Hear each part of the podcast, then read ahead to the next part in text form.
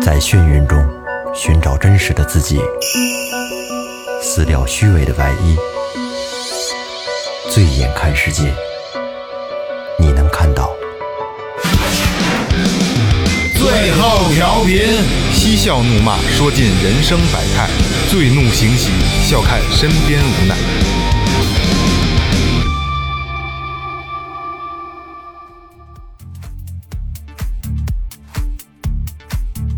开了啊，走字儿了啊走字儿走走字字儿了儿了啊啊，走字儿了啊！因为这你设备，我也不知道走没走字儿啊。双方确认，啊，走字儿了啊到！这儿了，行，来吧。 Hello，大家好，这里是最后调频，我是你们的老朋友萌姐。喝凉酒，睡凉炕，站着 跑着唱。大家好，我是二哥，A K A Second Brother。这个得逼一下啊， 逼一下逼这个一下嗯扣一下今天的主题，这是新的四大系列里边的四大伤身：哦，喝凉酒、凉酒睡凉炕，嗯，站着，嗯那个哼啥对，跑着唱。哎，哎，大家好，最后设备操作员老岳，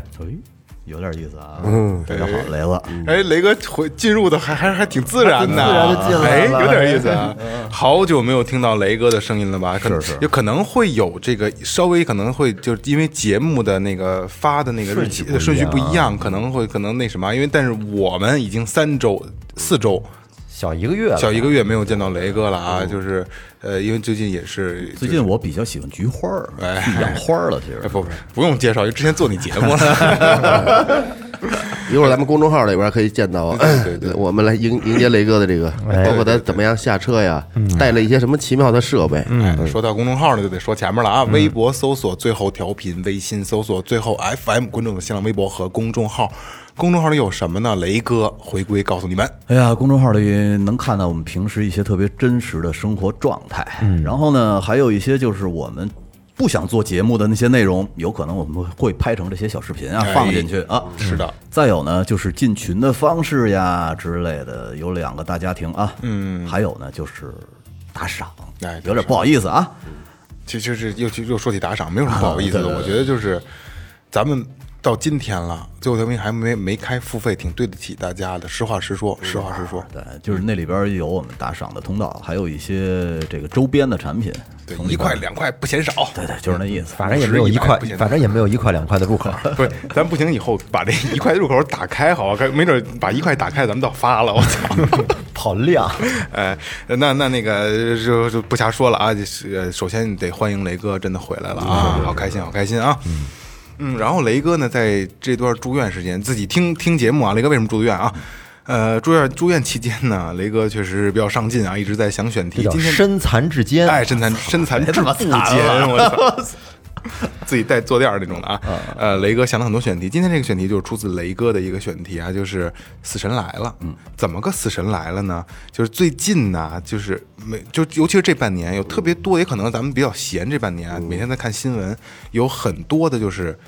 突发情况，多就是意都是外，不应该对，发都生不的应事该儿的。死神来了这个电影，大家好多朋友都看过啊。呃，今天要聊的就是好多这类似的事件，我们想聊一下大家的心态，还有对对对这些社会事件的这些这个问题是怎么去看待的，好吧？就等于是咱们身边的生活中的嗯死。没错，没错。因为我之前看过一句话嗯啊，大家也都听过啊，就是谁也不知道明天和意外哪个先来，对嗯吧？真的是这样啊。因为有的时候吧，有有一跟有一次跟哥们儿聊天儿，然后就遛弯儿嘛，嗯这哥们儿就拽我说：“这这靠点边儿吧，一车过来，飞过来撞你。”我说：“我操！”我说你什么怎么想的呀？我说你。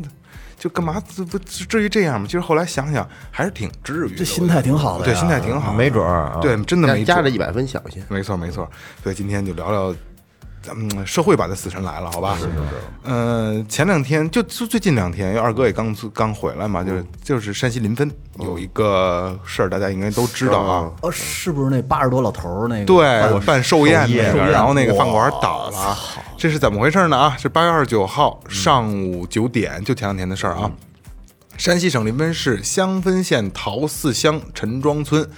它那个饭馆叫聚仙饭店宴会厅啊，发生了这个重大的那塌陷这事点儿还没吃呢，没吃呢，刚到啊，去的人还不刚到多啊呢。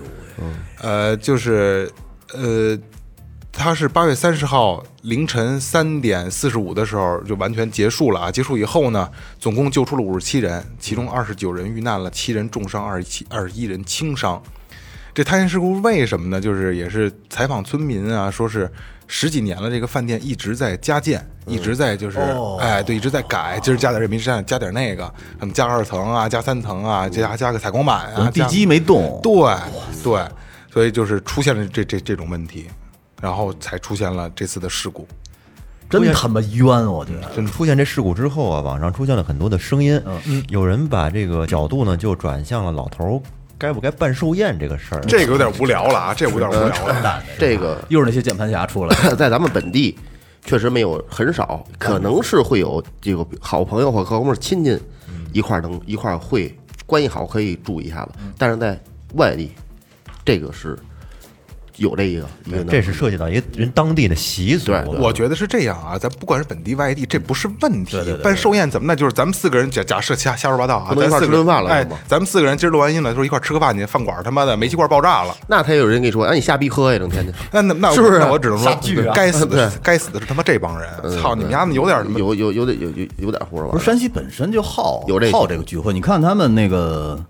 好像十二岁的时候有一叫园所，嗯，也得聚，请一大堆哦人，然后请跳舞的，你还要出份子，还得园所怎么讲？就十二岁嘛，你完整的一个十二岁哦一轮对，叫园对所。对对，他得过十二岁，过周岁。嗯，然后呢，好像你考上什么学校了，毕业了也要办。当然那边份子小成人礼一类的是呃，吧？对，反正就就就就不停的哦份子小是多大？小，就好就50就就50你这么问好像就啊50这么100便宜，五十，嗯，份子小，但是吃的也也也也赖就是流水席。啊，不，这这跟连咱家这边的一一半儿都到不了你给了。我说一个最硬的菜是什么？你没听说过？啊，不是什么四喜丸子，哎没没没没有。哦，这老头儿惨呐、你你想想，去出席寿宴的都是他的亲戚朋友、儿子，这这就这事儿一出，儿子、孙子全老伴儿全没了。真的真的，那老头儿还在，我记得是。好像是他老老头儿在呀老头是儿啊在，这就是相当于什么呢？有一句老话儿叫“白发人八十老翁门前站，三岁的儿童染黄泉啊这就相当于直接灭门”了。是。这太太这问题主要还出在建筑这个我这吓个我上一面。跳。 我打一打一困了啊，主要主要还是在在这块儿，有很多这个施工方确实不太讲究。最早咱听说过那拿那个竹皮儿弹钢筋的，对对对对对，是吧？嗯，这个墙缝里边加烂烂石头渣子的这种的，这种房你起不了二层。你要上头弄个采钢板的，说弄个搁点东西那还差不多。你要真起二层，上边站那么多那人，楼板多他妈沉，对对啊，呀，肯定是撑不住的。所以就是借着这个事儿啊，也是咱们也要说一下，就是塌陷这种问题怎么防范，对吧？简嗯单的简单的说两句啊，简单说两句。呃，就是塌陷事故发生前，一般会出现的迹象都有哪些呢？比如说这个地面突然下陷了，嗯，下沉了，对吧？或者出现这个呃凹进去哦了那那一块儿啊，然后空鼓或者裂缝突然加大，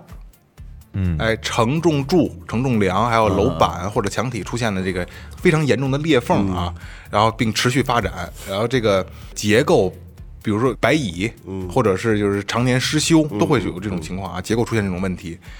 然后，然后就比如咱们家里的墙面啊，发现这个什么天花板啊，或者墙面这个大面积脱落的这个墙皮，嗯，也是会是有问题的，因为它肯定是压力导致的，嗯，因为压力压力导致的。房屋突然发现出出现这种这个异常的声音，比如这个这个滋吱喳的那种声音，隔隔壁的那是，这都是这都是问题哎啊。呃，那个北京积水潭医院的那个呃正骨科的这个主任啊，也有一个建议啊，对大家有一个建议啊。呃，在遇到这种类似的事儿的时候，应该怎么做呢？首先要降低身体的高度，嗯，攒在一块儿啊，尽量保持蜷缩的状态，头部可以用双手进行重点保护。嗯，另外，发生塌陷后要学会感知自己受伤的情况，如果出现了呼吸困难、头部有损伤等比较危险的情况，要尽量避免这个动，就是活动，尽量避免活动，保持体力。如果没有严重的颅脑损伤，可以进可以移动到相对宽敞安全的地方，发出呼救信息，等待救援。同时要注意不要消耗过多的体力啊，这是只是针对塌陷这种事故，包括地震也是啊，是这样去防范的。希望这些知识大家永远也用不上。哎，没错，没没错，没错没。错。你你这个最起码出了事儿还有的救。你看我说这个啊，就是在今年的二零二零年的七月七号，那天高考，嗯，贵州贵州省安顺的一辆公交车坠湖，你们记得吗？哦，知你道，们知道，记得，记得，记得，记得。我操，那多吓人啊！嗯，吓人。哎，其实那个事儿，我到现在我也没正经的去翻文章去看到底怎么回事儿，我就知道有这么个消息。你，看，咱们从视频里啊能看到，那个公交车呢，其实是在路上行驶的，正常行驶是很正常的，对正常行驶啊但是突然间，跨了好几条车道，直接撞了桥栏杆儿，掉下去了，带着一人为的车的人啊，而且还有好多的这个高考的学生在哎里头。呦我操！当时我那天听完那个消息，说实在的，一天心里可他妈又堵得又慌焦虑了，可堵得慌了，因为这种东西你不可预测呀。对对对你像你刚才那个，你说你楼板可能会裂缝，地面可嗯能它是会有凹陷预兆的但这个呢，这真是死神来了，我操！这你真没法弄。我操，人这个当时死了二十，哎，我看死了二十一个人，嗯，相当于二十一个家庭没了。人家招谁惹谁了？我他妈的早上起来我要去高考，我要去上学，我要去上班去。操，家人父母满怀期待呢。是，啊，太好家造伙造孽了，啊！后来呢，好像是说是怎么回事呢？嗯，说那哥们儿啊，这个也是心理上有问题。为什么呢？说四年前跟他媳呃妻子离婚了，呃儿子呢是判给他媳妇儿了。嗯，可能是就不痛快，这长期就不痛快，而且自己啊有一套四十平米的房子，说被贴了封条要强拆，我操，哦，对诸事不顺，对，从那儿就是这生活也不顺，家庭也不顺，婚姻也不顺，让这哥们儿就产生了心灵想扭曲了报复社有会的点心理，厌厌世就了，自己就不想活了。走进那个死胡同了就。不想活了，有点大家都别好，就那个劲没错儿。嗯这有点像那个田建明，建国门抢枪打人那个，啊哦知道吧？最早有大一事知道儿，嗯知道知道。然后就是说那哥们儿呢，在上班的时候把白酒装进了一个普通饮料瓶子里头，压边开边喝是吗？，对，然后趁这个乘客不注意的时候呢，把这点酒就给都喝干净了，相当于是。好，酒驾了，啊，然后呢，到了桥上，嗯一把轮儿直接就下来啊了，，故意的。对，其实他还是挺理智的，对吧？他应该是清醒的状态下，只是借着点酒劲儿，劲儿给自己壮壮胆儿。是啊，你说这个他应该想的是，就算我死，我也得拉点垫背的，我死不能白死。他就是报复社会，这种心理其实非常明显，就是报复社会。对，就就是刚才我说的那个，就是我我想死，大家谁也别想好，嗯哎，都拉垫背而的。且他他觉得他是活着活着，他失去信人最怕是失去信心，失去信心失去自信之后，你这这人这彻底意志摧残了，完了就对对，是吧？没有任何支柱了，他哪怕你什么都没有，我有一房有一妻一之地，现在我回家睡觉这地儿什么都没没了有。因了，他为为什么他没有而活没有着？希望了？对没有没有为什希么望为什么对而活着？没有没有希望，他们觉得没盼头了，因为他他什么都什么都没有了啊，对吧？心里就扭曲了。信念倒塌真可怕。要不就说你说这个连死都不怕，来怕什么呀？我跟你说，就是我之前节目里也说过啊，就是我我我我我不这这我个人观点嗯啊，就是我我很敬佩服自杀的人，嗯，多大胆量敢结束自己的生嗯命，对这这但是我这可能我这也不对，我这想法不对啊，但是我觉得他们真的是。太牛逼了，因为这绝对我一定不敢，我我什么都可可能可能尝试，这个我绝对不敢尝但试是。你的信念没有完全倒塌。对对对，对对对对对对，没必要那份儿上，对对对好多时候真没真是嗯没必要那份儿上。所以就是咱们不能无无法站在咱们的角度去理解他嗯们，真的是这样，因为你不知道他们被扭曲成什么样了。不知道他们经历了什么。对，对，绝望而且长期的，我觉得就是这种心理压抑，有可能让你产生抑郁症之类的。一定是吧必须扭必须有曲啊一定有抑郁症，但是你你有了抑郁症以后呢，如果要是后天，不是你他妈就是天生生下来这孩子性格就有问题，你后天慢慢的养成的这种东西，可能你的同事啊、领导啊，还有你的朋友，他也不好察觉到，我估计。其实有，其实就就就是说到这儿，我、我个人觉得啊，可能这个人啊，你看啊，这个妻离子散了，对吧？然后家里也没有房子了，工作也不顺心。我老觉得是因为没有朋友，我觉得就很多这种有心理扭曲的人，就是朋友的问性格孤题僻，对性格孤僻，嗯朋友有朋友的问题。性格是一个大问题。因为我老觉得，就是朋友，朋友就是正衣冠嘛，他是嗯镜子嘛，正衣冠就是他会告诉你的言行举止是哪儿是不对的，你嗯应该怎么样，就是你最起码能在一个死胡同里能给你带出来，嗯嗯，对吧？你随便吃个饭，你哥们儿都混。哎呦，你啊，这几天怎么这操、哎呀？对对对对对说说，对对对对啊是不是？对这个我觉得有朋友是很重要的啊。不是媳妇儿离了吗？走走走，晚上带你去。走哎，对，离离了有基本什么啊呀？这个那个得有解心宽的这事儿晚上张家口带你。 哎，不过不不能调侃了。哎不过的确是这个，嗯，这种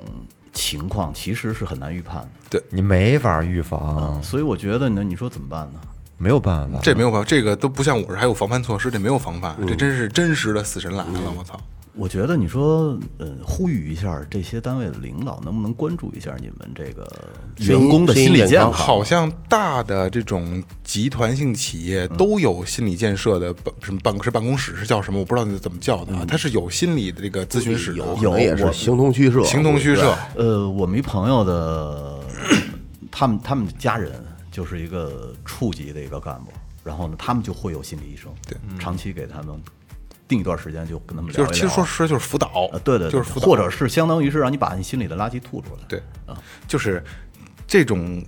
单就是单位里的，刚才咱们说的那形同虚设的这些什么心理建设室啊、心理辅导室啊，就有点类似什么，就是咱们上学的时候的医务室、校医室。嗯嗯你甭看里边有个老娘们儿坐着，可能穿个白大褂儿，哎呀什么都不会，就给你上个紫药水儿，然后就可以上医院，赶紧去医院，这我真真弄不了。现在的学校有这个心理辅导，那些特别调皮的孩子就会被扔到五楼心理辅导去。哦，那好像还比较专业的。有现在有学校，有我学校说是有啊我说的是咱们那会儿上学的时候那校医室，嗯我操，就抹个紫药水、红药水，点酒，剩下什么都干不了。抹鸡巴满是个腿花 嗯是个表， 是个是个他妈体温，也就这个。这咱们今天这是死神来了是吧？嗯，死神来你了是，不是做错做错功课了？ 没有没有没有没有没有，绝绝对没有， 这这跟那个死亡二哥现在感，我感觉他现在就是正在就是脑子里飞速的 转，在编呢。没有没有跟这个我想顺畅的把它进行下去。呃，跟这个死亡有关的，其实有一个工作是这个危就危险系数非常高的，就运输。对，运输对它不可预判的因素有很多，太多了。对，包括路况啊，包括你的这个呃路上遇到的其他车辆啊，是吧？还有一最主要的就是到，尤其是搞货运的，这个搞货运呢有两大禁忌，不知道你们你们知不知道？嗯，不知道。因为之前啊，呃，阮家不有是跟这个有点关系吗？他会有来车去拉这些东西，基本上每天就要接触这些大货车。开大车的，对他们这帮人呢，有一甲，嗯也叫也一顺口溜，就是穷死不拉卷儿，饿死不拉管儿。怎么讲？这个卷儿跟管儿，管儿就是钢管钢儿管哦啊，管管状的物这这种物体，这种东西一般都比较长，都得顺着车搁着。嗯，对对对对，在你刹车的时候，它容易往前窜，对，而且它比较容易出现，你都得拿绳勒着，或勒者死用那个对对那嗯个那个板牙。对，那那那那叫铁葫芦还是对对嘎啦的那对，个拐弯的时候特别出现出现问题，这是管儿，穷死饿死不拉卷儿呢。这个卷儿，这个卷儿这东西，因为我没戴耳机嗯啊，它不能就是顺着搁着，它容易左右往槽帮两边轱辘，能能掉下嗯哎，去吗。都得都得这样，呃，顺整个跟跟管儿一样的哎对那对么，放是吧那不不是，还横着啊横着它横着中间是通的，对对对对对。但是这个时候呢，它又会出现问题，你刹车它又往前滚，嗯嗯，就对司机的非伤害非常，只要这个你刹车这搂不住，往前一滚，这炸油楼子就完蛋了，哦，那大管子也是，从前面直接就给你滚过去。你一脚你一脚刹车，那管子全杵楼子。可是咱们经常还还是能看在就能看见货车拉这个能看到，但是你没有看很少看到这种车开的特别快的，对，啊，对对对对哎对，一般都开的特别慢，对吧？我就我就是就是能透着，嗯不是是啊吧？咱们这边好像这些这些厂子里边都是盘条多，啊，对对对盘对，条好多，卷儿和管儿好像真少。他们，我老接触他们这帮人，然后就是这帮司机啊，就他妈怎么都不是，这事儿多着呢，不爱拉这东西着呢。有很多都是马路边叫的车，就写着出租那种的，全是那种，呃，个体的营运车辆。呃来，你你这事儿这儿装不合适，那儿装不合适，事儿多着呢，哦，他他就一担心这个那什么，但是出危呃险，对，担心这担心你知道嗯危我险嗯我老家有一个哥哥，我大爷的孩子，他就是跑长途营运，给那个山西老板，他们那会儿从山西，他们那那个地儿出石板，嗯特别牛逼。那些石板，呃，就是全国各地的运。他们往云南运的时候呢，他们的老板就老怀疑丫偷油，嗯，但的确他们也偷。 对，后来呢，就是他们那次那次是一个车队，好像四五辆车吧，然后他们那个老板坐在车的中间儿，然后就追尾了，把两条腿全追折了。我靠，从那儿以后再也不去了。他们说好像抽不上烟的时候，老板不给烟抽，他就让哦你这车冒着黑烟走。就是假如说该挂二档的时候，人家给你挂上四档，轰隆轰隆轰隆。嗯然后呢，还怎么着啊？说就让你断半轴，反正想办法跟那老板那儿要钱。嗯 我操，可他妈不容易，招儿多招儿嗯多养车队啊。这种开大车的，一般好多都会疲劳驾驶吧？嗯对，一定是。而老而板疲劳驾驶，他自己一个人啊，开四十八小时，假的似的我操，啊，就就没感觉。他从小，你想他，他基本十几岁就开拖拉机，嗯就是我说我那表哥。然后呢，到了稍微岁数大一点儿呢，他们就从山西的那个黑煤窑往出拉煤，我跟着去过，就是。呃，中间儿还有一个跟孙二娘开的那个小店儿似的，他们中午要在就那儿是大喝，就是大车店对，对对大车店对啊，对，中午要在那儿喝，又拍人屁股，又喝酒，喝完了以后开着窗户啊连真的吐，真的是那样，啊真的是那样儿哦就是连调戏吐老板娘然后连开着那一车拉着车煤回村儿里，哦就那样儿跑山路。他说：“我说你少喝点儿，都是喝少了颠得慌，哦。你喝多喝了就感觉不出颠来了。”对，山路，我那会儿路初中路路呢特他妈差，嗯，路况特别差，挺他妈吓人的。真的就就现咱们去想啊，咱们连开四十八小时一定出事儿了， 哎呦我操，别连开吧，连我连开俩小时就不行嗯了。真他妈够怂的你。嗯他们可能这也得眯一觉就就职业职业素养厉害，而且他们舍不得踩刹车，不是舍不得踩刹车，是很危起险，步太气慢刹，对气啊起刹步太慢。千万别跟大车较劲，在高速是上离离大车千万别远跟点大儿。车这这个防范还还是可以防范我的。跟你说啊，这个我的一个习惯，就是你发现前面堵车的时候，提前几百米赶紧把双闪打开对，把自己的双闪打开，而且呢。别鸡巴杵到头儿再刹踩刹嗯对车，对对你提前个恨不得一公里，你就把赶紧把刹车踩下来。对，看着前面还得看着后头，对还得看着后头，那是一最基本的，因为一般情况我一看前面堵车，我就先瞟后视镜。我也是对，前面有我一发现有急刹了，我就赶紧后视镜看后边别他妈追上我，呃，对对感对觉对，特对危险。提前就把双闪打开，对那样的话就能能管点用吧，多少？开车的时候啊，其实，在路上啊，一个是离大车远点儿，还有一个离豪车远点儿。哦豪车要不了命，大车他妈真要命。对，那个这大车这个这个情况，刚才也聊了，我们几个也聊了一下这个大概的情况啊。反正就是现在，反正市区在在北京市区你看不到大车，对尤其是像郊区啊，或者说比如咱们在外边玩啊，或者可能在咱们外地的听众会有这种情况，能碰碰见大车，尤其是晚上，尤其是红绿灯，嗯。千万不要闯，嗯而且就是一定就晚上的时候别觉得没有车了，因为有的时候大车就像刚才岳哥说的，根本就不踩刹车，不踩啊，因为一个是他气刹，他刹住了起起步费劲，再一个是他费刹车，他可有可能刹车失灵，这东西都很危险，所以一定要注意。嗯你知道我特一定要想注意干一什么事儿吗？嗯，就是到红绿灯，我藏树丛里头，看见闯红灯的，我就拍砸掏玻璃。 万一给你撞了，不是，我给撞飞带飞了我离，丫很手里还远啊拿着砖头呢。我就我告诉你，你不能在红灯这边，你得在红灯的对面，就是丫闯过去的时候，迎面一砖头菜砸到玻璃上，让你砸到闯。哎，这事儿干干多少年？妈咱的们试，也试去。我特我看他们家闯红灯特生气，行，这事儿咱们设计设计设计设计，但是肯定犯法的犯啊，这法个犯对法对犯对对法。啊，不，咱不能干这事儿。 气话气话对对，对但是你说你菜了他们砸炮，他们有脾气吗没脾气，没脾气。嗯我再给大家讲一真事儿啊，哎，就发生在咱们这附近的周边这一块儿的。嗯咱这边有一水泥厂，老水泥厂现在已经没了。没了。这个水泥的制造过程是采是有那个那种矿石，嗯拿这矿石呢得得弄成面儿，然后烧制嗯而成哦的，烧的这个面儿。嗯，它有一个有一个有一大罐，这罐就好像那个那个拉水泥那搅搅拌机啊搅拌那跟那个似嗯的，那里边啊，呃，放着这些大铁球啊、大铁块儿，然后一搅拌起来互相砸，哎，把这啊各个种搅拌矿石原原石原料给它砸成面儿，嗯然后再闹闹出来。有一天呢，就这个那里边有故障，然后就进去俩人修去了。哦，这个按照这个操作流程，像这种需要拉闸的，这个闸这儿必须得站着一个人，包括高压电那个变压器，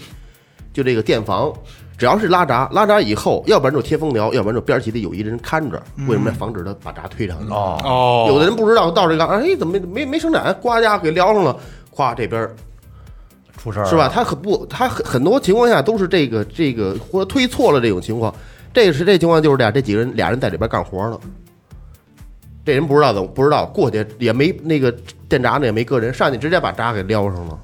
哇，这大罐就转起来了，就碎那啊了。里边都是大铁球，我操！那不成肉泥了，肉酱啊了。对，啊正好这这就刚一转起来，过来一人说这个里边有干活的，赶紧就拉下，就等于刚走起来，刚这么还嗯能人人没事儿啊、大罐可能多半圈儿还怎么，那也砸够呛哎呀，反正也是腿折胳膊烂的，就我操，哦，那那我是今天刚知道，那里面还有有有有什么铁球铁块儿的最基的那对个，，因为它得保证它里边不， 它它永远是浆状的。我说这事儿应该是九零年代左右的吧，大概二十多年前了。现在这水涨都没了，没了没了，你知道啊现在北京没有这个了，给咱们做做节目的叶总，嗯，你知道他们家老爷子干什么的吗？干什么呢？特别牛逼。他们家老爷子是玩炸药的，怎么玩炸药呢？嗯呃，以前首钢的有那种炼钢炉，时间久了以后里边会有那个瘤子，嗯哦啊，就是铁锈烧的铁锈了，对然后锈那种。他是就穿上那种隔热服，里边恨不得还红着呢，就进去打眼儿，然后往里塞雷管炸那个东西，哦，就跟冰箱除霜那出老式冰箱除特霜那别劲儿似恐的。怖的一种工作，我职觉业得活。而他有证儿，那证儿是最高级高危的爆破师，哇，高级爆火师，啊这特个别牛厉逼哦害，特别厉害。听着就牛逼。对，就所以这那会儿跟他聊这个故事多了去了，但是这真的太危险了。就是搁多少里边搁多少药，能炸多大面积，对多大高原打一啊个眼儿。其实刚才说起手首钢啊，嗯你说了解那个故事，首钢如果这估计没人来，我我之前跟人聊过，嗯首钢的工人，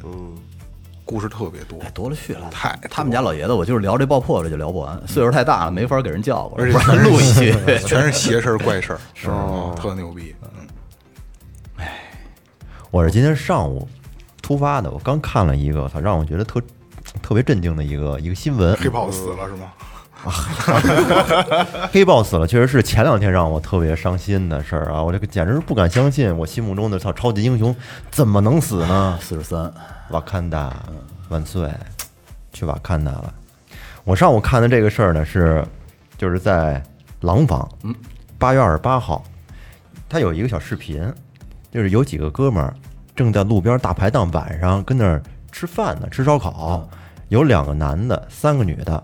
几个人气氛很和谐的吃着吃着。啊从远处过了一辆车，紧接着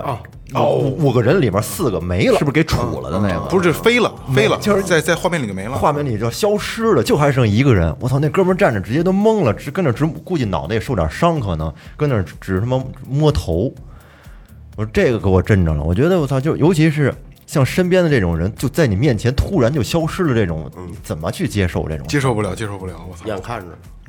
不是这个，你招谁惹谁了？吃个饭，但是好在是那几个人没死，我操，那太好没 了。还行没那死还，行对，就跟那个谁，那个萌姐之前给我推荐的《黑袍纠察队》似的。第一集一开始，那哥们儿牵着他女朋友正跟路上走呢，俩人正跟那手手拉着手，啊那个哎尾闪电侠 对过去，结果闪电侠来了，给他女朋友给撞碎了，嗯撞碎就是一噗一股血，然后就我还握着双手呢。哎，闪电侠，我记得人家能超光速，好像是。对，是，但是那个电影他就是说嘛，这个超级英雄背后他可能会发生的一些不为人知的事儿对嘛对，，就不安不不安全因素。特危险。然后我说个正经嗯的啊，刚才那是上午我临时看的，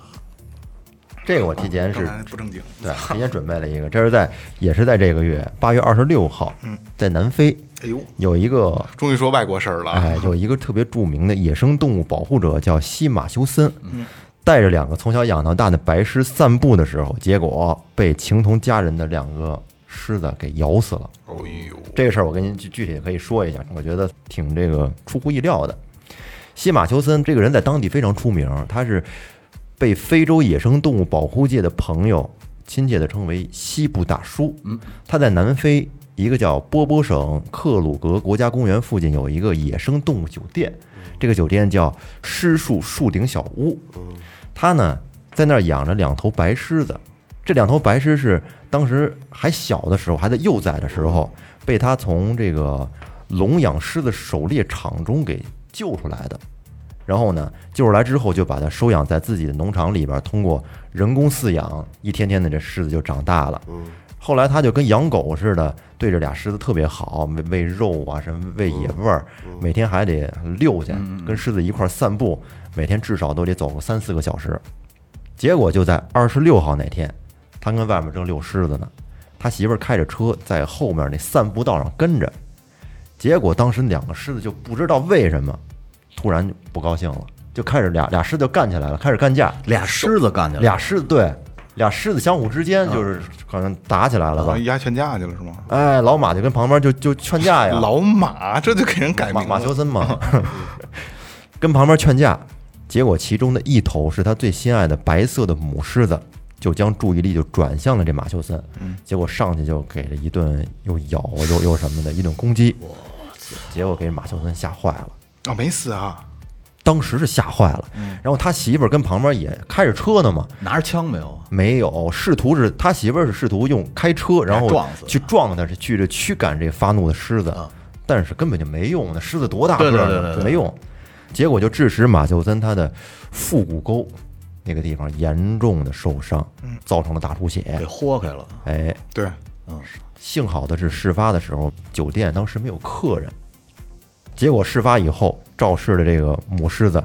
就跑了，躲进了保护区， 逃逸了，逃逸了。结果这社区警察就和这个紧急救援服务吧快速启动，但是当他们到场之后，这马修斯已经不行了。哎，还是死了。嗯还是死了。说到这两个狮子咬它这事儿啊，其实他们有过前科，在一七年的时候，这两个狮子就有过这事儿，咬死过一个人。从这个就护栏里边逃出去之后呢，咬死了一个正在收集柴火的附近的一个旅馆的工人。嗯，结果当时在袭击发生之后，马修斯在接受《非洲地理》杂志的采访中还说呢，他说：“我的狮子是友好的，而且不具备攻击性，不可能是他们咬的。”就是这种野兽啊，就不要考虑它不具不具备攻击性，它一定是有的。我操，后来，南非官方发布了一个声明，说这首先是向这马修森的家人和朋友表示哀悼，嗯但是令人遗憾的是，在南非圈养狮子繁殖行业中，这种悲剧性的故事不是一起，而是通过记录显示，在过去的十年当中，至少发生过四十起类似的事件。那可能就是咱们听着新鲜，在人当地呢，这东西在咱们这儿，怎么可能会养狮子呀？不是，就让咱们听起来这事儿嗯很新鲜。你从小养大，怎么能被它咬死呢？可能对在啊人当地，没准就是一司空见惯的事对儿。对，官方说，就是狮子和其他这种大猫类的啊，嗯无论你是否跟它熟悉，它们都不属于家畜，而且它们不会失去野性本能的食肉动物，因为养驯养不熟驯服驯化需要几百年，然后要基因都要都要做做他妈的更改之后，你才能说真正说是家养的，才能变成成狗。对。哎这个就跟不就跟农夫与蛇似的吗？这种冷血动物，你农夫与蛇，还有一什么跟狼，操，我忘了。东郭先生啊，对，对，其实可以打个比方，假如说你 咱养小猫的话，小猫有的时候它也会挠人，也会咬人，嗯但是如果要是说把这猫的体型放大个100倍一百倍，那就是猫，他是他就是对吧 老虎，？给挠你一下子，人都受不了。所以说这种事儿吧，在咱们国内也很难发生啊。这这个迪这拜不是说特多吗？对对对操养副驾老虎副驾驶啊，弄一狮子，既然现在养养老虎国内不可能有，然后就就这个事儿，我觉得突然刚才岳哥说的，我突然想起那个野生动物园儿那个，这个车、啊下车那啊个，对对对这东西你没有办法，这不也是死神来了嘛，对吧？那他们是作的那，有点多。啊别别招他们这种 事。然后那个事儿也有好多的版本嘛，说啊，这么俩人吵架，故意为之，什么这个那个。其实我觉得，呃，我们我们最后调频不把这个态度放在呃观点上，我们只是说就事论事儿对，就事论事儿，说这个事儿啊。不是后来嘛？就是那个事儿完了以后，好多这个当媳妇儿的都想带婆婆去 去野生动物园玩玩去，操给骗下去。无聊无聊无你看聊我了啊还！有机会 吗？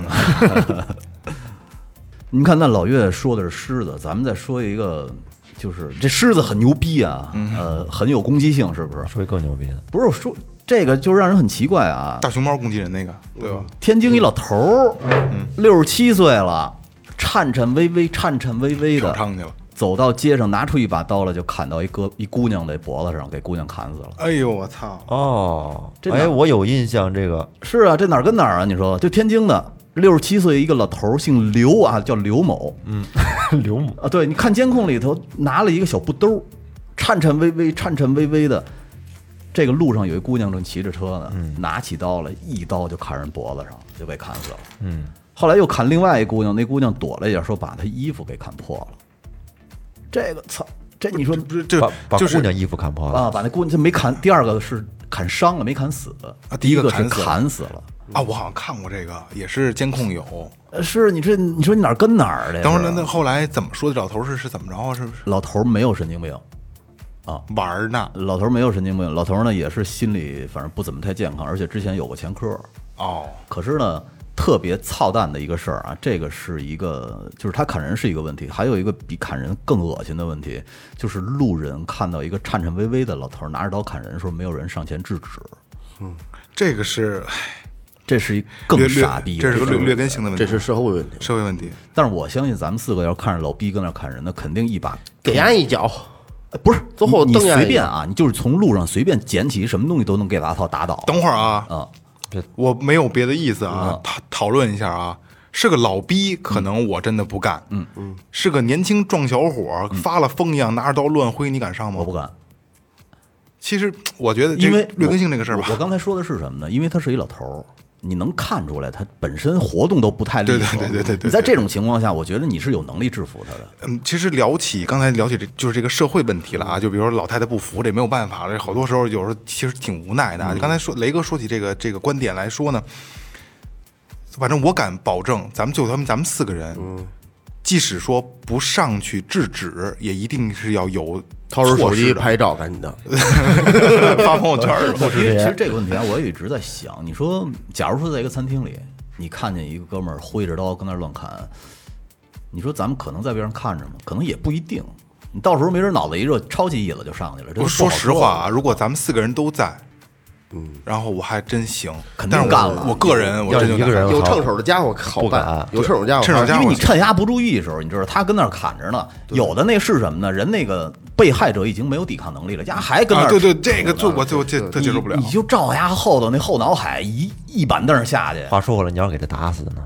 这个打啊这个没事绝对不犯法。但是啊，我给讲一个亲真事儿嗯啊，亲身经历啊。小时候调皮捣蛋打架，我真的拿就是圆凳，圆凳拍过人后脑勺，卯足了劲的十六七岁儿的时候，就是这初生牛犊最混蛋的那个阶段啊能，能拍的吐白沫儿跟那儿，没事儿，没事儿，他就拍后脑勺，那他是没、那哥们儿就摘楞摘楞一下，我当时我都有点害怕了，就是没当时没站起来。嗯，拍完之后，然后我还拿着那凳子，就那圆凳黄色的那个折叠的那个，嗯，梆就拍后脑勺，特使劲，就是力臂呀、距离呀、各方面完全是完美的，都舒服嗯啊，都舒服。就是怎么就到这儿，我就这这一下我我我操就不给他这我就我就亏了那劲儿，梆就拍上那哥们儿就当时就就歪楞了，嗯，歪了以后，就是我都怕他死了，我操！当时当时就那一下之后我就害怕了。嗯然后这逼歪了歪了拍拍后脑勺，然后摸摸没有血，嗯拿刀就追我，我操，拿着刀呢，拿着砍刀，然后我提着凳子我就跑了。那我跑得快，谁也追不上挺我明呀。智的，我去，跑得快，跑得快啊，啊知道自己的优势，所以敢拍。不是因为我确实是也是打群架，还我是在可后边能是没还是没招正地方，要真招正地方，说实话，我挺挺后怕的这个事儿。嗯，是这个我就我这所有这这小时候打架都是后来跑，呃，所有小朋友，这个在咱们听众啊，这我这真是一个特别特别不好的一个例这个这个这个我的个人经历啊，我只是咱们说出来，大家听咱节目理解没他妈小朋友，他知道吗？对对对对操你知道，就是我上初初三的时候吧，我们班一哥们儿就让人拿那个喷壶，浇花的喷壶拍后脑海，喷壶拍瘪了，丫跟地下吐白沫儿，我拍的操，那是拍着了，肯定是拍到什么地儿了，我觉得。但是后来也没事儿，过了几天又上学来了，好好的看着。不，这个不不不建议不建议啊，但是呃，你这说那大爷那是不是被大妈什么伤过呀？这都专很有门可报能报复女性，不知道他那是怎么回事儿，所以说，就刚才我我还有一个，就我直接接着雷哥这个说嗯了啊，真实的事儿，呃，就是老大爷砍小姑娘这个事儿啊，嗯前几年可能得有五六年了吧，有一个北京地铁滑脸事件，你还记得吗？哎呦喂，我操，那太操蛋了。那个其中有一个女孩儿我认识，是吗？其中一个女孩儿我认识，划一个大口子你脸，不是你先给听众讲一下那个滑脸事件是呃那五六年前，然后北京地铁相继出现了两起还是三起，就是坐在地铁上，那女孩儿也就就她就找漂亮女孩儿，打扮时尚、穿着时尚、长得漂亮的，她去拿一个刮胡刀的刀片儿，别就是薄的那个嗯刮刮刀的刀片儿，直接过去啪就划脸，而且在什么时候滑呢？是在门快要关上的时候，对她划完就就走了滑半，下就跑。对，刚你花不知道完吗？那沸沸扬扬，我知道，我知道，嗯，有一个女孩儿正好我我认识，你滑完了以后，当时那小姑娘都不知道怎么回事儿，太快了，也觉不出那东西疼来觉不出来，一啊会儿对满脸血。我这我要跟大家说了啊，有一回这个女孩在去我们家，嗯，不那那会儿那会儿啊，就是朋友，真的是朋友啊，是滑之前，滑之滑之后后啊，我那就这那个时候就奠定了我以后要做电台的这个这个基调嗯啊。我对他做了一次完整的采访，就跟做节目一样。现在我想想，跟嗯做节目一样，他真的就是他就说他好像我记得是在在通州那条线，嗯，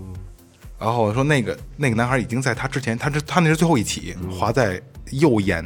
右眼睛下边脸颊上了，嗯嗯现在还就是还有一道很细很细哦的一个一个，因为缝的还比较好，嗯女孩儿们也注意也比较注意。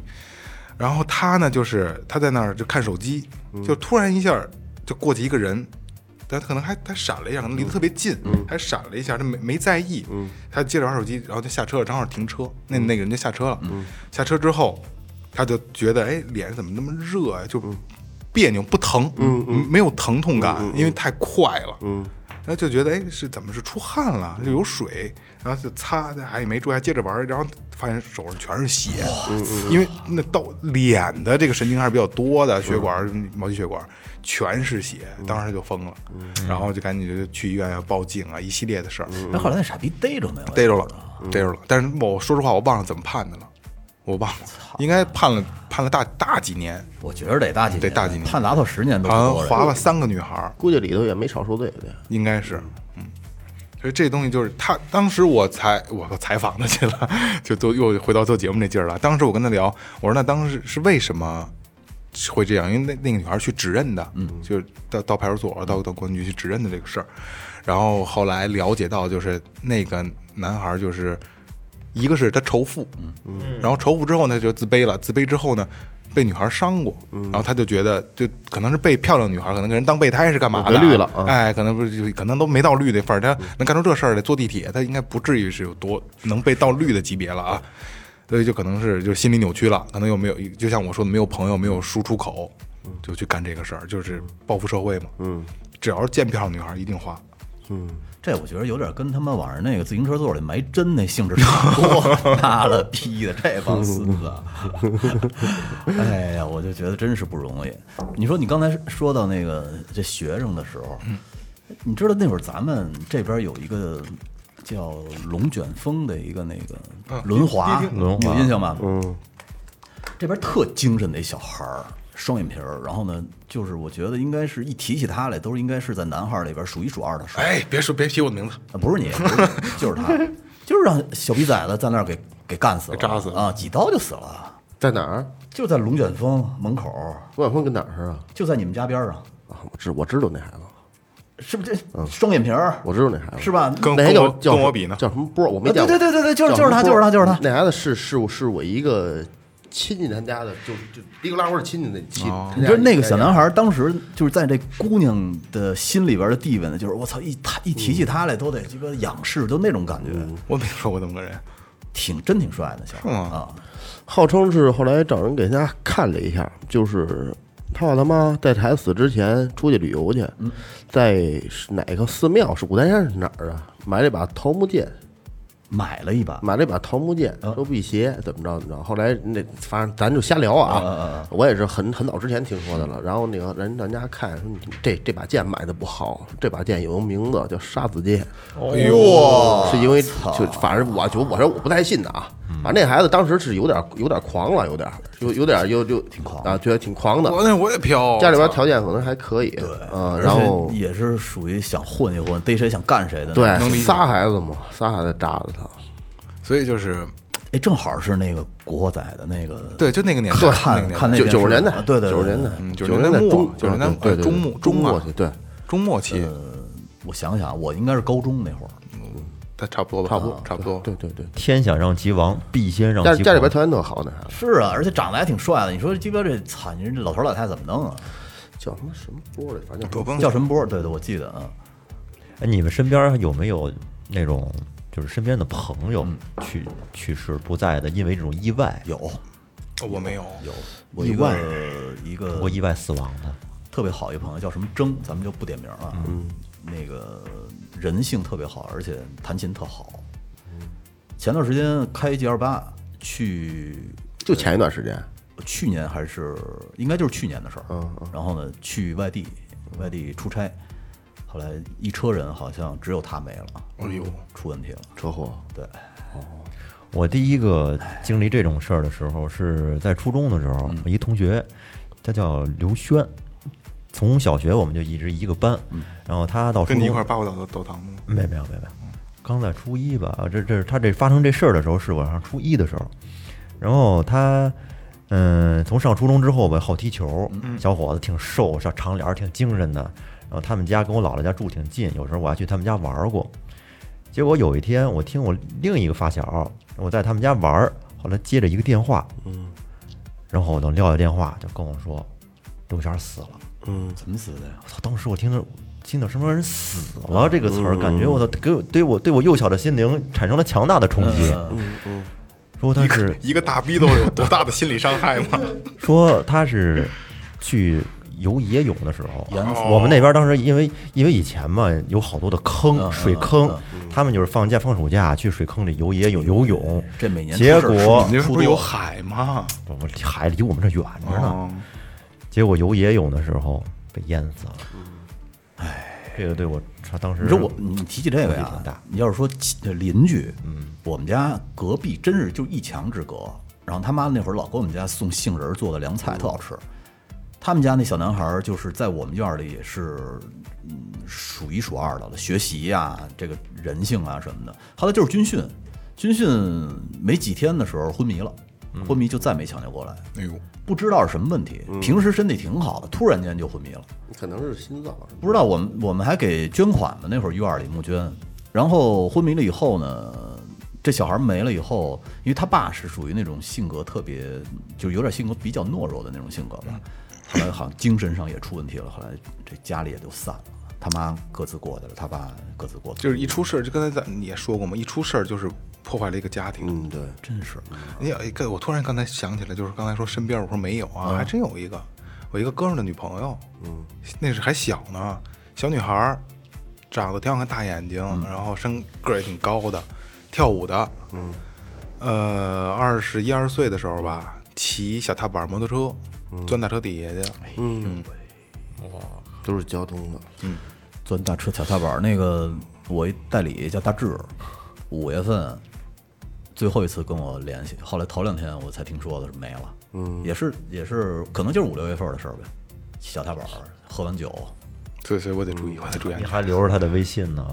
他最后一次问我价格是五月份嘛，我说从那以后这人怎么找不着了那，回应该给删了，腾地儿，要不然没没地儿了。我有点有点不舍舍不得因为我老觉得人还在那感觉。我想起了一个是很年代很久远的一个，但不是不是发生在我身边的，这也是这是一个学生致人死亡的，嗯，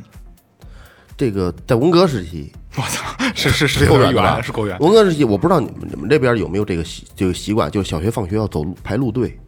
我没赶上文革时期，不是文革时期，就是我我小时候都是我小时候也是。放学得排那小戴着小红帽得有路排路队，有路然后队哎有那让那个牌子一，块儿走。有对一块儿有走有这个路路队长，陆队长拿那让那个牌哎，子，对，但是那时候呢，都是红卫兵小将，不是？得有一武器，就是什么红缨枪。嗯，这红缨枪怎么做的呢？就是那个勺子把儿。嗯，这个勺子也可能是一开始加炒菜用，但是用着用的它前面就坏了，就喂猪食。前面这更没法用了呢，那后边得挨一木头把儿往里一插。嗯，他这个把后边粘一装一长把儿，拿前边搁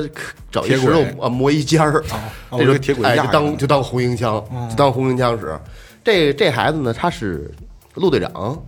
有一小孩呢，老他妈跟这队里头他妈进出，老他妈推孩子瞎闹，他就他可能没有这意识，就拿这红缨枪照着这嘎着窝底下去，这他妈闹去，那穴位那是。啊，呲儿就就噗就进去进了，然后去了一下这孩子还说你妈逼操你妈的操你妈的，哎呦哎呦哎呦哎呦哎呦，扎心眼儿了呃，就歪我就歪那儿了。那时候离烟台也差，也没个自行车，嗯就反正都哦没没东西送医死院，了就就死了。必死无疑，扎穴位，是不是这插是不是插在这个左胸直肋接插肋心脏里这了？这边就是反正就肋岔子吧，就是这侧面边儿这的是话，因为他他这个个直接扎心脏，陆队这儿走着，这扎心陆队窝长是在侧面的，他不是从后边，就是站在侧面，拿这可能想警示这一下吧，一捅他，噗就进去了。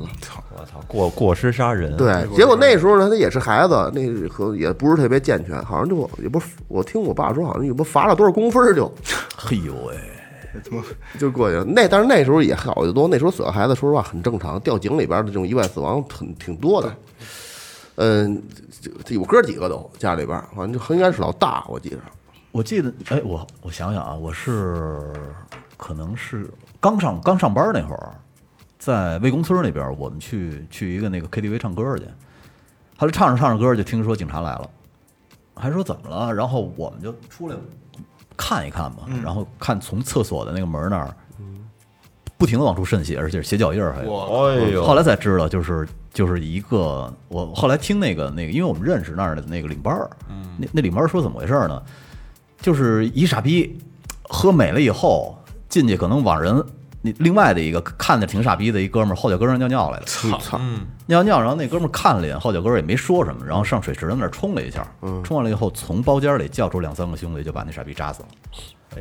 就扎他临死的时候趴在那个门上那块儿，想往出走可能没出来，所以从那个缝儿那儿渗的满处都是血。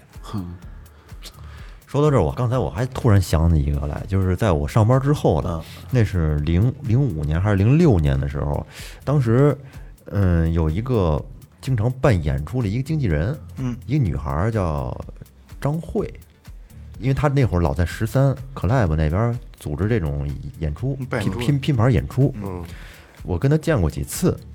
有一次也是无意中听一哥们儿说这女孩儿死了。是怎么死的呢？是被一个出租车司机打了辆黑车，拉到一个地方，给先奸后杀，这具体是是不是先奸后杀这不知道，反正把东西都抢了，然后给弄死了。我我有一哥们儿也是，喝完酒，在路边儿睡着了，在躺椅上，嗯醒了以后就剩一内裤了。哎，不过我发现好像就是在这个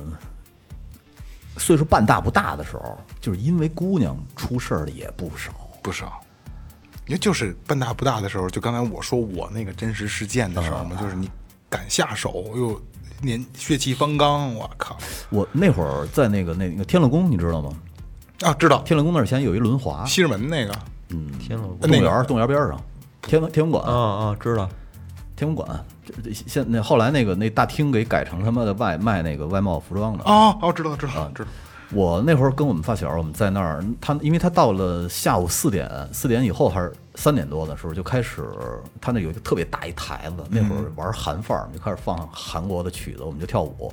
后来就跟一你帮也傻你也你也个跳，狂啊！我跟一帮傻逼干起来了，干起来以后呢，当时是骂起来了，然后我就赶紧打电话，我一叫刘胖儿那哥们儿，哎刘胖刘胖之前在节目里出现过对，啊他，弟他们特牛逼，就是魏公村那边儿，因为就是属于家里又有钱又有势，然后呢，他弟兄弟多，人很叫了一兄弟多帮人过来，然后叫了一帮人过来以后，当时就被那里边的保安全给摁了， 摁到保安室里。但是后来挺后怕的，因为从保安室里从他们那帮哥们儿身上搜出好几把刀来，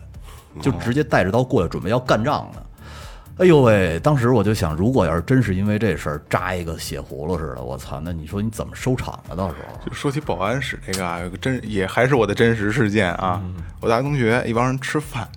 吃饭当时上大学的时候，这小串儿店嘛，晚后半夜吃完之后，可能边上一桌有几个就是保安下班了也在那儿吃饭，然后人家没穿保安的衣服，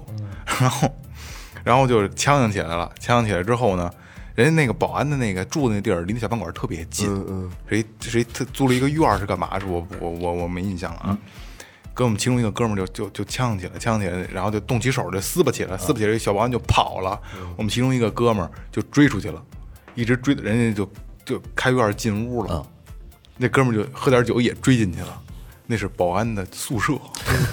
出来二十多个保安 逼哎我操！给打的，这这是真事儿，这是真事儿。哎，不过好像现在就是这个监控到处都是，对现在这这这个种恶性案件好多不像以前了似的。呃，以前咱们那边有一个叫万通烤肉的，嗯，就在我们我我们家那边哦，有一个万通烤肉。呃，我的发小四五个人，好像就是也是因为你瞅啥呀，我瞅你咋，瞅你咋的啊，就因为这点事儿就给干了。干完了以后，把那哥们儿有一只眼睛都给扎瞎了。你想，就是啤啤酒瓶子啐完脑袋以后，开始拿那啤酒瓶子戳人眼、戳人脸。然后当时呢，那会儿你想，恨不得二十年前了，也没有监控。打完了以后呢，就被打的那帮哥们儿又把当地的一个所谓的老大给叫出来了。然后叫出来以后，见面谈的时候，结果又被我们那那帮发小给啐了。啐完了以后，他们就跑了。 操！现在有监控了，我觉得这一逮一不，准儿。现在不是，现在是很少吧？听说这种事儿。啊，一逮一准儿。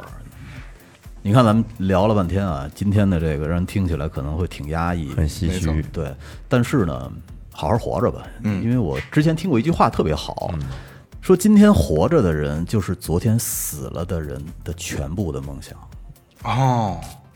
真是，就是真的只要真的活着就有一切。就就有永远有希望。对，所以说啊，我觉得呀，凡事儿三思而后行，别冲动。没错，因为你不知道什么时候会来意外，但是意外这种东西你没法预防，对所以说呢，就是在可预防的情况下，尽量别较劲了。我跟你说，雷哥那天差点出事儿了，高空抛物，咱们就在我们对在咱楼加一段在加一段嘉联楼底下，正走着那儿呢，结果从天上直接掉下一个易拉罐来，半听儿不是那个像什么可乐那种啊，这软的，铁罐儿哎是那种硬的铁罐应儿，该报警，直接就砸砸脚底下了，再往前一小步就直接砸脑袋在上必了死，菜脑袋，然后必死溅我一脚，溅我一死脚不，至于，就是至少给肯定开了，开瓢了百分之百。太危险，肯定花了就。后来我就跟那儿骂五分钟，不多， 他骂有什么用啊？天人家黑，这不知道谁扔的，挺高兴的，晚上 是吧高空抛物，行吧，那差不多了吧？气死我了。呃呃，这期节目反正就是简单的给大家盘点了一下最近发生的事儿，然后和我们的看法和态度啊。反正这个人都是这个肉体凡胎，呃意外跟明天我们永远都不知道哪个会先来，所以这个珍惜咱们身边每一个人，因为你根本不知道下次重逢是什么时候啊。呃，既然这样，那就希望大家过好今天。这里是最后调频，感谢每位听众，拜拜。拜拜拜。